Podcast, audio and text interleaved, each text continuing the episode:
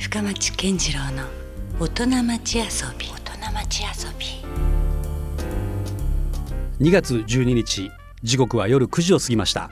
皆さんこんばんは深町健次郎です。さあいよいよあさってがねもうバレンタインデーということでまあ、以前この番組にもねゲストでお越しいただいたチョコレートショップの佐野さんあたりは今もうとんでもなくお忙しい感じじゃないでしょうかね。まあいよいよバレンタインデーということでいろんなこう男女の引きこもごもあるんじゃなかろうかという感じですけども私はもうほとんど関係ないですね。さて先週に続きまして今夜も福岡市博多区上川端町、えー、串田神社のお隣にあります。博多伝統工芸館から博多織黒木織物3代目の黒木和幸さんにお話をお伺いしております。黒木さんはご自身が作った織物を直接販売するアンテナショップいぶきを中心に博多織の普及活動に努めていらっしゃいます。今夜はそんな黒木さんのプライベートな部分にも迫ってみたいと思います。まあ今日もね素敵な着物をお召しになられている黒木さんなんですけれども僕ねちょっと意外だったのが、はい。博多織というとなんか帯のイメージが非常にこう強いですよね。はい、で今でも実はこの黒木さんが、あのお召しになっている着物これも博多織なんですね。そうですね。博多織の着物になります。はい、これってどうなんですか？意外とメジャーなんですか？いやあのーうん、まだまだ知られてなくてですね。やっぱそうですか？はい、今でもその博多織産地として全体を見てもやっぱり8割、うん、まあ、9割近いのかな？帯を作ってるんですけども、うん、やっぱ帯メインであることは間違いないんですそうですね、はい、うんうん、あの針と腰のしっかりした織物っていうことでやっぱり帯がメインではありますね、うん、はい、でもこういうこう着物っていうのはどうなんですか？これからまたじゃあちょっとずつ世に出ていくようなぐらいなところもあるんですか？そうですね。逆に知られて知られてない分これからちょっと僕らも楽しみにしてます、ね、ちなみに今日のこの衣装っていうのは全部黒木さんのデザイン制作なんですか？そうです。これはもう全部自社の製品です。はいどうですか？こう自分のその作ってる着物を着る感覚っていうのは。そうですね。もう自分自身が広告塔としてですね、はい、もうで博多織の代表として、まあ、人の前に立つような時はもう極力、うん。うん、はい、自社のこの着物で出てます。オフィシャルな場に行く時はほぼそうですね。着物で通すみたいな、はい、そういうとこなんですね、はい、なるほど、先週ね、はい。まあ、着物着たまんまでバイク乗ったりしてるとい。う話もありましたけど、はい。まあ、いわゆるこう若い時にはね、はい、かなりこうその走り屋といいますかそうですね。やんちゃな時代があったとい。うふうにお伺いしましたけども、はい、どうだったんですか実際のところ？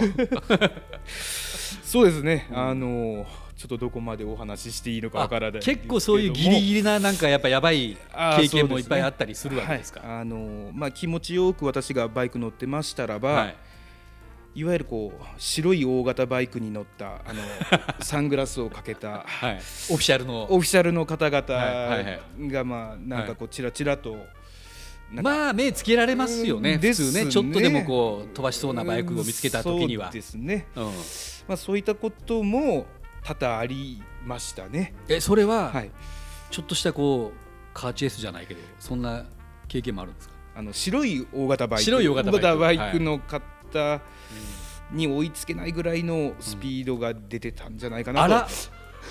これいきなり武勇伝ぶっ込んできましたね。いえいえいえもうもうもう恥ずかしい。それある種、まあ、まあ若気の至りということで、まあ、一応まあ時効という話で言うとですね、至ってました。はい至ってましたこれはもうちょっと挑んでた感じぐらいですか？挑んでた感じもあります、俺は白い大型バイクには負けんぞぐらいな。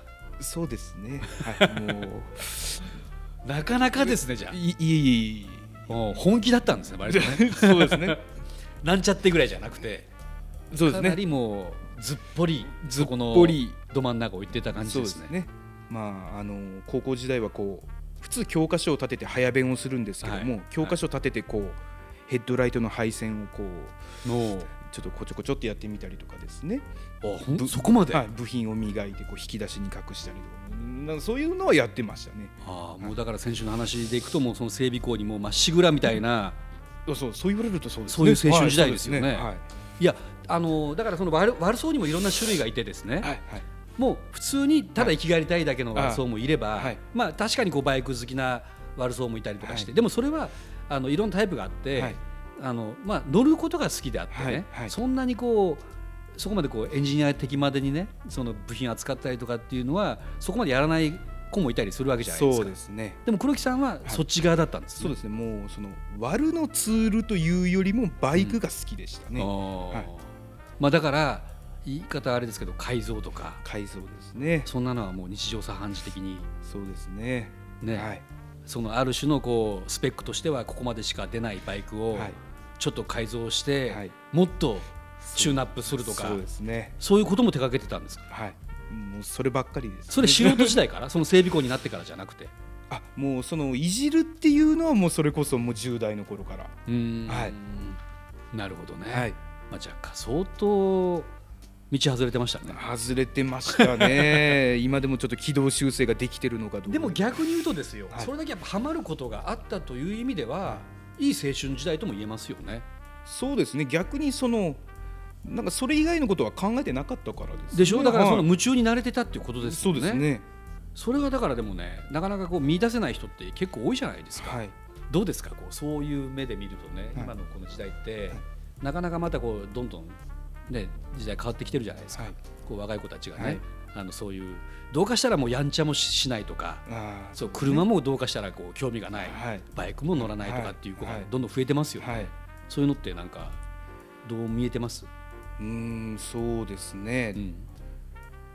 うんまあ、もったいないっていう気もしますけども、うん。やっぱりその本人の中で何かこうきっかけなり、うん。そのやってみようという気持ちがない限りはそのこっちからうん。外からどうってしてあげられないですからね。うん。まあ、本人が本当どっぷりねなんか見出すものがない限りはっていうことですけどね,、ですね。なんかアドバイスとかありますか？今のそういう若者に対して。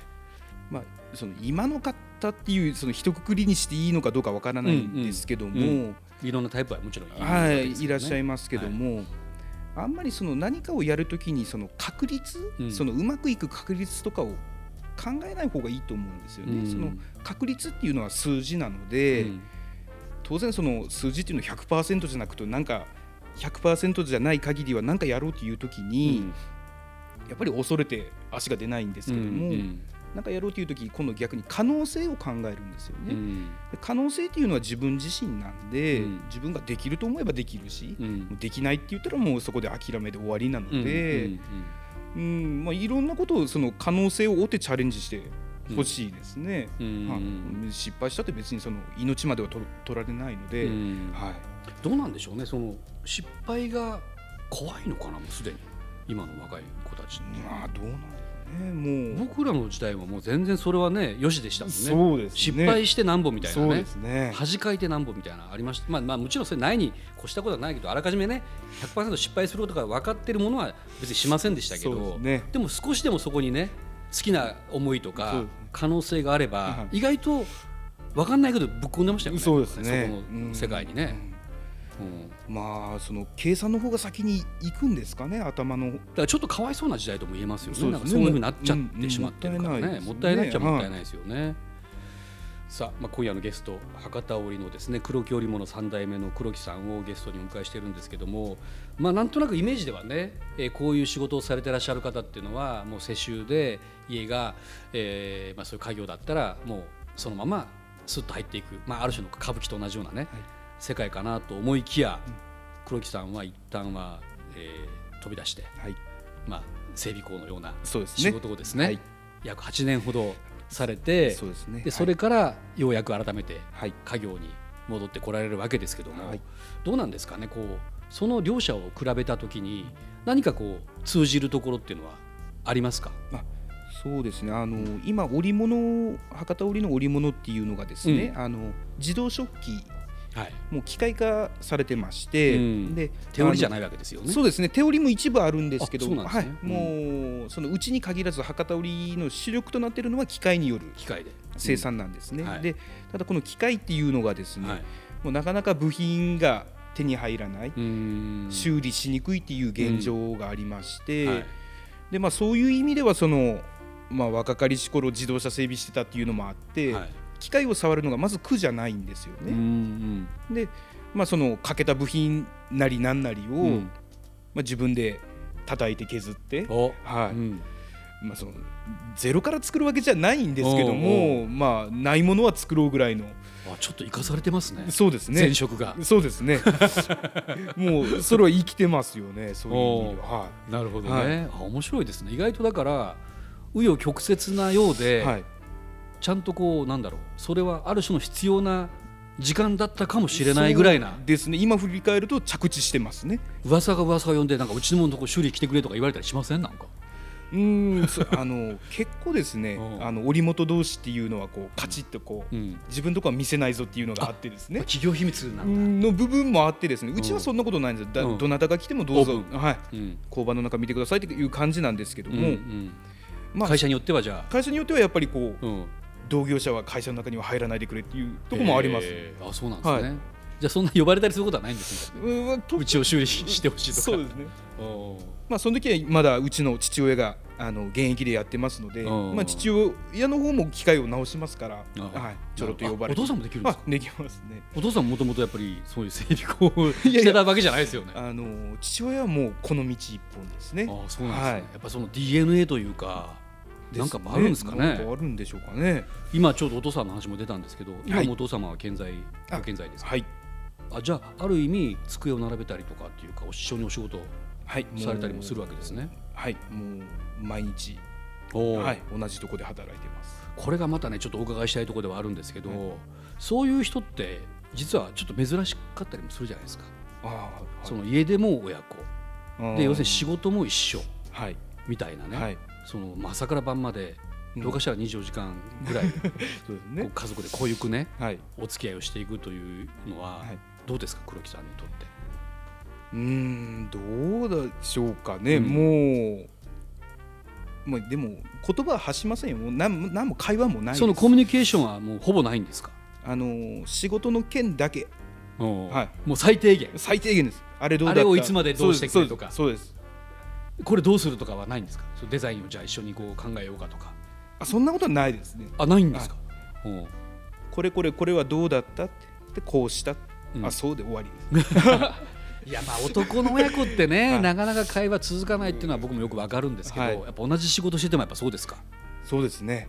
あのお父さんから教わったことってのはないんですか？お仕事特にその父からその何かを教えられたってことはないんですけども、うん、やっぱ一つのことに集中するっていうのはそれはやっぱり、うん。自分の父親ながら、うん、やっぱすごいなとは思いますね、うん、やっぱでも背中は見てきてるわけですよね。背中は見てますね。だからこれはこうしたらこうなるんだというのはなんとなくこうお父さんの背中越しに分かってたのは分かってたりはするわけですそうですねいやなんかねじゃあ例えば、はい、まだ話ちょっと若干遡ったりするんですけど、はい、黒木さんがまあいろいろまあやんちゃもしていた。でそれから全然家を飛び出して、はい、家業ではない仕事をしばらくしていた、そしてまあ戻ってきた、そういうことをお父さんはどう思ってますかね？ぱ良かったと思ってるんですかね？あの後を継いでくれて、まあ、内心そう思ってればまあいいんでしょうけどもその話もした話もしないですね。聞いたこともない聞いたこともないうわ。話を振ったこともないですそれどうなんやろ？もうずっとそのまんまもう一生聞かないまんまなんですかね。そうですね。そこって。うん。ね何なんだろう？やっぱ照れくさいんですかね。ですね。あの褒めたりも叱ったりもやっぱり今はもうないわけですかじゃないですね。ああ。不思議な親子ですね、うん、でもやっぱりこうお互いリスペクトというかそういう尊敬している関係はあるんですか、はい、あのー、やっぱり仕事の面では技術技術者として博多織の、うん、まあ、織本の、まあ、先輩ですから単純に、はい、はい、で自分一人で大きくなったわけじゃないですからね、うん、やっぱり小さい頃から養っていたいただいているっていう、そこはもう最低限の感謝を持ってます。はい。いやいやこれはなかなかこうそういう伝統工芸にまつわるその舞台裏というかね、はい、いろんな話がちょっと聞けて面白かったですね。これから何かこう黒木さんとしてのね、まあ、今新しいあの博多織っていうのをどんどん作られているって話は以前もお伺いしましたけども、はい、どうですか？これからの博多織。そうですね。これからあのよく僕らの仕事っていうのはですね、はい、あの伝統と革新っていうような言われ方をしてまして、うん。はい。なんか伝統っていう古くて変わらないものがあって、うん、そこに新しいものっていう考え方だと思うんですけども、はいうん、僕の場合はちょっと違っててですねやっぱり常に新しいもの新しいものづくり新しい、うん、あの試み、新しい挑戦、でそれを日々繰り返すことによって、うん。それが何年何十年って経った時に、うん。ふとそのポイントから振り返った時それが伝統になってると思うんですよね。なるほどね。なので、まあ今の積み重ねというか。そうですね、うんうん。なので、まあ、言葉で言うなら、うん。革新が伝統。革新こそ伝統、あ。